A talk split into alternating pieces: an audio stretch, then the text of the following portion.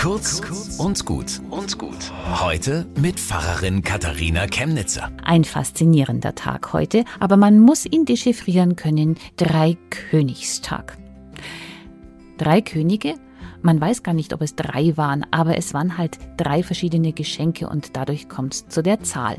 Und weil Gold, Weihrauch und Myrrhe ziemlich wertvoll sind, regelrecht königlich, hat man aus den Weisen, den Gelehrten im Volksmund Könige gemacht.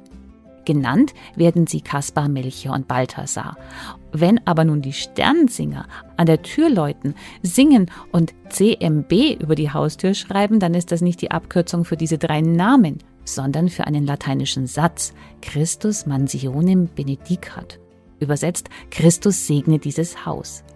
Wie aber segnet Christus, das wiederum erklären die drei Geschenke.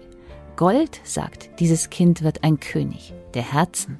Weihrauch benutzten Priester, um die Welt mit Gott zu verbinden, wie es Jesus tut. Und Myrrhe erinnert an Jesu Sterben am Kreuz und dass er Sünde und Tod besiegt. So viele Symbole, da hat man was zum Denken am Dreikönigstag. Bis zum nächsten Mal.